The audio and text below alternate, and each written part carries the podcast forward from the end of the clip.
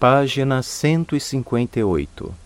Texto narrativo: O ouro e as pedras preciosas brasileiras.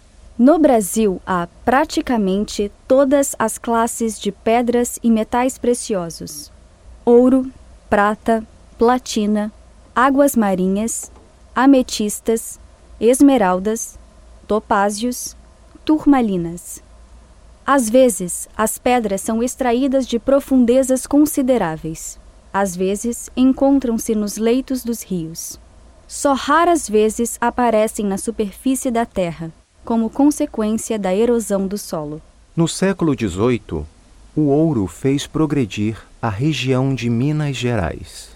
Vila Rica, atual Ouro Preto, desenvolveu-se rapidamente. Hoje, considerada cidade monumento internacional pela Unesco, essa cidade, a mais importante das cidades históricas de Minas, é uma joia do barroco brasileiro. Em 1720, em outra região de Minas Gerais, foram encontrados diamantes e o povoado que aí surgiu chamou-se Diamantina. Várias pedras internacionalmente famosas são originárias de Diamantina. Star of the South, English Dresden, Star of Minas, Presidente Vargas.